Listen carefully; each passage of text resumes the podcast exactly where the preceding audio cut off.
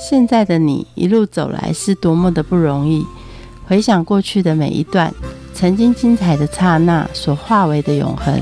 你一贯的任性是前任宠坏你的，成就此刻美好的你是前任送给现任的祝福礼物吗？欢迎收听《谁教会我的一件事》，我是 Rico，我是贝大小姐。哎，小姐，你炒菜是不会放肉丝哦？那你一餐不吃肉，你是会死哦？哎，当然要啊，不然放猪油好了，猪油炒也比较香吧。拜托，我都用这种很高级的冷压鲜榨橄榄油，这个比猪油好很多，你知道吗？也比较健康，好不好？懂不懂？那至少也放一下蒜吧，只有都是青菜，也不会配一下色。你知道一蒜抵千丑哎。哦，你知道放蒜只有你爱，我不爱。那熬夜才要在吃蒜，你知道你嘴巴有多臭吗？那炒一个菜啰里吧嗦的，不然你来炒。只会吵架，不会炒菜啦。那我不想炒了。我找素食料理主厨小智师啊，你自己遥控他，看你要炒什么，叫他炒什么。好，我们欢迎小智师。Hello，大家好，我是小智师。小智师，我们放个肉丝呗。肉丝，嗯，素的都不会放肉丝啊，怎么怎么会放肉丝？那叶子菜怎么会好吃呢？嗯，不放肉丝的话，我会建议大家用香菇丝，比较买比较大颗一点的香菇，就是干香菇。然后把它切成丝呢，下去用这个油去爆它，我觉得就蛮香的，可以取代肉丝的口感。我觉得听起来比肉丝还好哎，香菇超好吃的。那香干的香菇，那香菇配什么菜最搭？嗯，不管你要炒青菜啊，或是炒一些你想要的料理，其实都可以。干香菇的部分，它就是很适合炒或是煮汤，其实都很方便。这百搭菇就对了，炒菜可以不要放肉丝，我们改成香菇。可是到了汤品的话，你看像很多人在外面说了大骨熬煮七十二小时的拉面啊，牛肉汤底，这时候没有大骨你就没辙了吧？嗯，大骨的部分我以前有做过那种什么骨头熬的啊，其实它熬久了不会变得这么白色，所以后面的时候呢会加一点这些牛奶进来，让它变成乳白色。那素食的部分呢，我们通常会把牛奶把它取代为这个植物奶、腰果奶或是坚果奶或是燕麦奶都。可以，但只是汤底单纯只是用这个牛奶来煮的话，它味道可能会比较单薄，所以会加一点点的味增，去让它的味道更浓厚。味增加这个植物奶，让它煮完之后就变成一个我觉得是蛮浓的一个豚骨汤。豚骨也有味增吗？单纯豚骨汤怎么办呢？当然只是用素食的方式让它煮起来很像豚骨，所以就是用这两个方式来做。其实我们知道很多的汤头，不要说是专门的素食店，我们听到很多的老板就说，其实我的汤头都是用。超级多蔬菜去熬煮的，它就有一袋那种蔬菜袋。其实那种蔬菜袋熬煮出来的汤头，比大骨汤来的没有一股那种骨头的臭味，它就会有一个比较带一点蔬菜的甜味。呃，很多人会到一些呃拉面店去吃，呃，其实要怎么分辨说这个是粉泡的，或是真正用大骨熬的？其实吃完之后呢，你可以抿一下自己的嘴巴，如果有一点点胶质的话，表示它是用猪肉去熬制的；那没有的话，其实就是大多都是用粉料来调。小智是真的帮我们打开了一个我们僵化的脑袋，以为只有这些广告词才能教大家做菜。其实很多东西，哎，换一个方式也一样美味。但是还有些东西是那种危险陷阱，它表面上看起来像一个草莓蛋糕或者是一块年糕，其实它里面。恐怕还是有加一些猪油啊，或者是一些动物丁。通常会做一些甜点，或是我们中式很常见的糕饼，像中秋节的时候会用一些月饼嘛，它里面会加一些猪油，就是让它整个香味呢是比较香的。那其实素食呃料理很多要做成全素的话呢，通常会用这个植物油，像。比较常见的橄榄油或是呃椰子油，其实都会有一个独有的香气。那像做甜点的话，推荐大家用这个椰子油。像你要做一些什么糕饼类啊，像年糕啦、过年啊，或是一些你想要吃的一些甜点，其实加椰子油其实蛮方便。口感是一样的吗？或者是效果是一样的吗？呃，因为猪油它冷的时候会结结个冻，那就是跟那个椰子油一样，它只要到了它的这个凝结点，只要是冷的状态呢，它它一样会做一个凝结作用呢，其实是差不多。可是素食通常在我们排餐里面都是搭配角，哎，素食界里面的排餐，难道就只能吃那些素鸡、素鸭、素肉吗？呃，其实这些大多都是加工品，所以我不建议大家吃这些太多啦，但少量吃是 OK 啊、我自己会做成这个料理的主餐呢，我会用一个豆包，就是以黄豆制品来去做主要的食材，像豆包啊，或是一些板豆腐，都可以把它变成一个主要的食材。像豆腐可以做丸子，然后或做鳗鱼，或做一些鳕鱼等等东西，都可以把它变成一个很健康的一个料理。很多的一些素食料理都会把它变得很像荤的，像我会用豆包做鳕鱼，猴头菇呢会做鸡肉，它就是一个取代的一个作用。摆设呢，或是一些呈现，其实都是跟荤的差不多，那制作方式也差不多，只是换一个食材这样而已。这好像都是离不开自己的原来荤食所给的框架，但在西方或者是日式或者是法式的餐点里面，也是用这样子移植法过来的吗？呃，其实就是跟亚洲跟一些西方国家饮食观念不太一样，那也跟自己的文化。那台湾呢，通常会用这个加工品或是豆制品比较多，因为黄豆啊，还有其他的一些加工品是非常的纯熟。那一些西方国家呢，它比较不会常去用豆腐这来做，呃，用了一些小麦啦，或是谷物啦，甚至呃鹰嘴豆啦、扁豆这些东西来去补足它的身体所要的一些养分，就是跟饮食有关。台湾的话呢，都会用一些豆制品，国外呢是用谷物类。他们谷物类都做出哪些的料理？他们的一些蔬菜呢，都会用比较原食物的方式，它不会经过很过度的烹调，就可能一个菜呢，它只要炒一炒，然后或是烤一烤，或是淋个橄榄油，然后下锅去煎。他们就会用一些炖蔬菜，像茄子啊，或是甜椒，或是一些呃节瓜来去做一个炖蔬菜，然后加一点这个什么番茄，让它更有味。然后还有一些是用什么咖喱炖豆，因为咖喱炖豆它就是加鹰嘴豆，然后用一个面皮呢去沾那个酱汁去吃，这样子。哇，好有异国的感觉哦！尤其对呢，烤蔬菜就非常的五颜六色。为什么台湾的素菜一定要这种味道呢？每次去各个的素菜馆里面，就一定是乡村饼、乡村面、乡村饭。那除了这些，没有别的喽。拜拜。其实大多的传统的一些素食餐厅都会用这些来做料理，是因为他们的观念可能跟以前比较传统的一些素食料来去做。那其实现在很多的一些素食的餐厅是非常新潮的，他会用一些呃像是节瓜，把它切完之后呢拿去炒，变成意大利面，或是其他的一些手工的部分，像是杏鲍菇，它可以切成鸡丝或是干贝。或是一些呃薄片呢拿去炸或之类的，就是变成一个呃大家耳熟能详的一些食材，然后变出你可能想不到的一些菜色这样。真正跳脱出这些乡村的框框，其实我们可以吃的更多，而且更美味耶。对对对，还有一种很可怕的，就叫蒟蒻，什么东西，尤其海鲜，通通都是用蒟蒻做成的。对你说那个生鱼片啊，什么东西的，我觉得，其实蒟蒻对身体来说是有负担的，因为它比较不太好消化。那所以建议大家如果要吃蒟蒻的话呢，可以先烫过，把它烫软，烫到软，就像呃煮火锅一样，把它烫软之后呢，你去腌料呢，把它腌到入味再吃，我觉得是比较好吃的。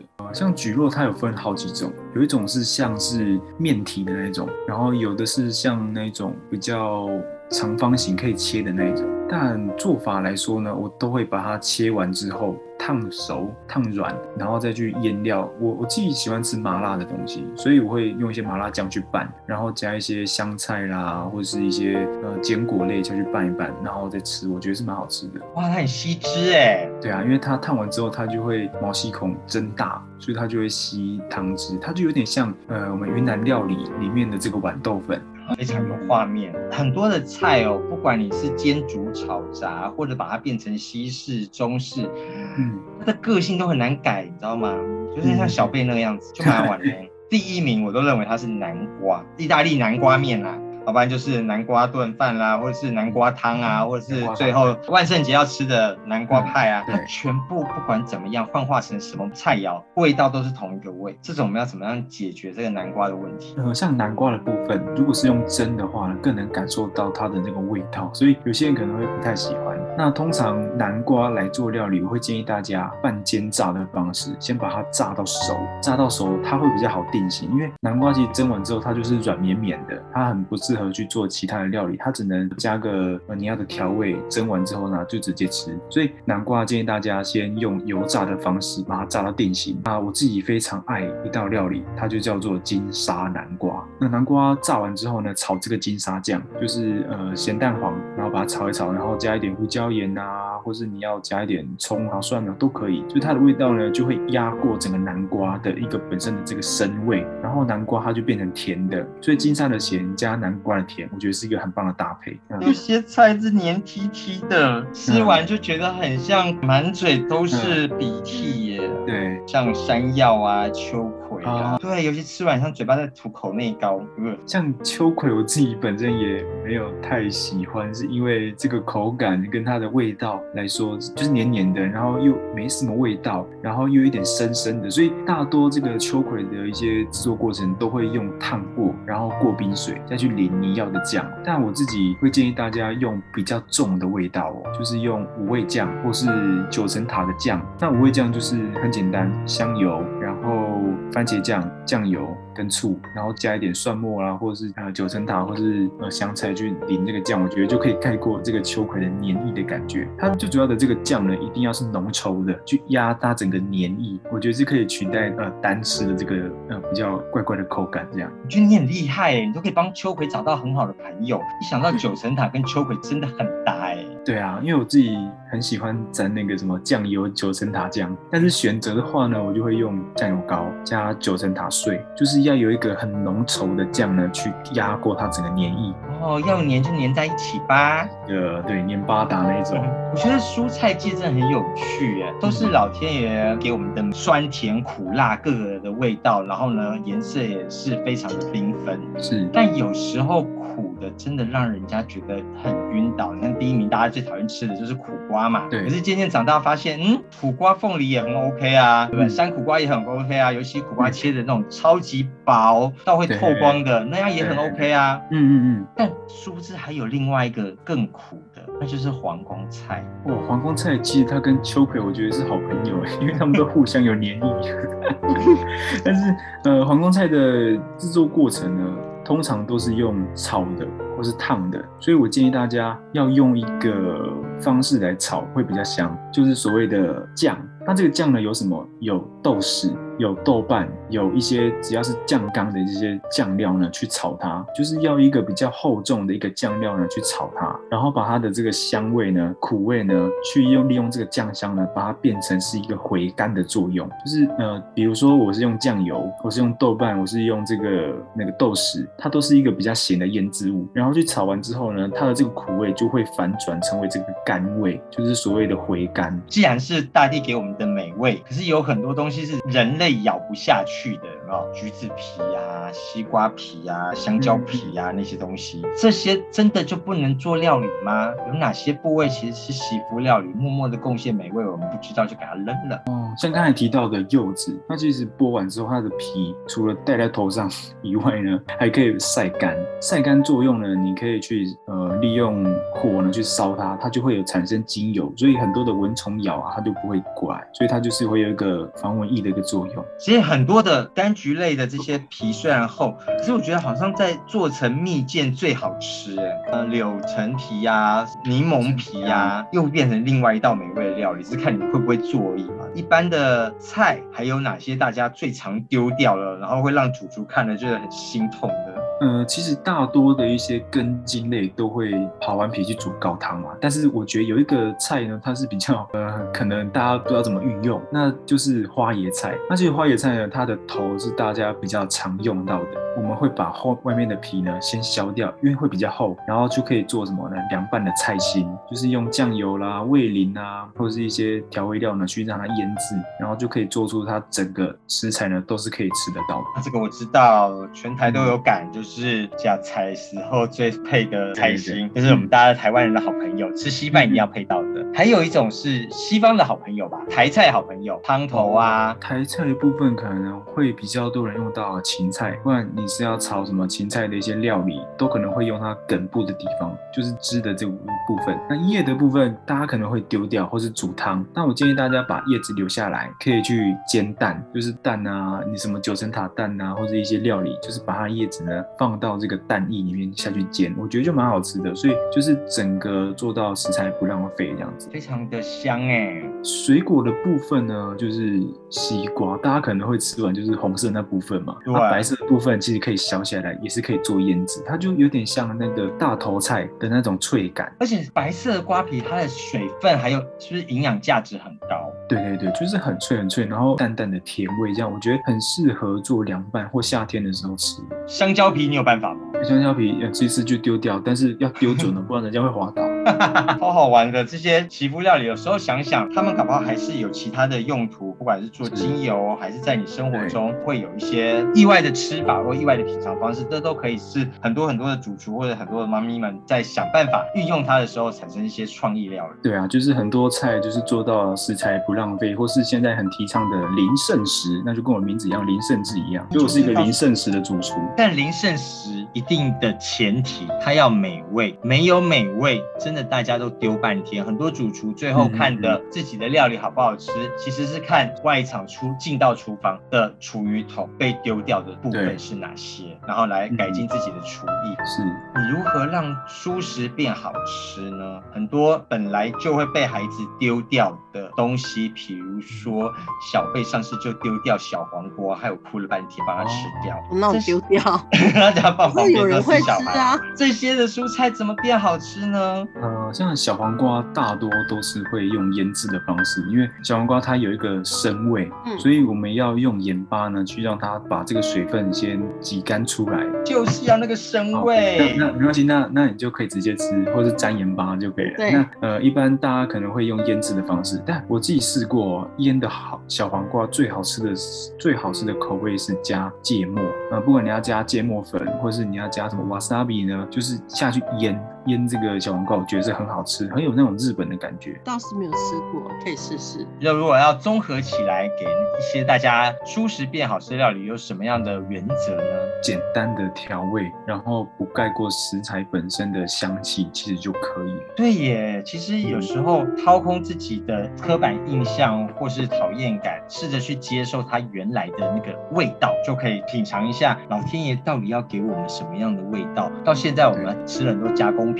啊，或者是把自己的口味变得非常的重，其实都忽略了老天爷到底要让你这些蔬菜本身的自然甜、自然苦、自然酸，给大家身体上的是哪些的帮助。最后，料理蔬食都教会你什么事呢？呃，其实我自己在素食餐厅有好几年，让我觉得比较呃改变的话呢，是心情上面的沉淀，因为没有处理到很多的荤性食材，因为你每天都跟着一些瓜果类啊、蔬菜一起为伍，所以会觉得在厨房里面呢，心情会比较沉淀下来，那思想呢也会比较沉稳一些。No no no no，你知道吗？你去蔬果市场，你就会发现，蔬菜烂掉的味道比肉腐烂的味道还可怕。呃，会会是这样啊，因为我觉得都差不多，差不多。其实你刚刚讲到一个心情沉淀，做菜真的不是像英国的地狱厨房那样互相叫嚣啊、骂来骂去的吗？我觉得不太像是，因为我自己在素食餐厅的厨房，大家都很平静，然后很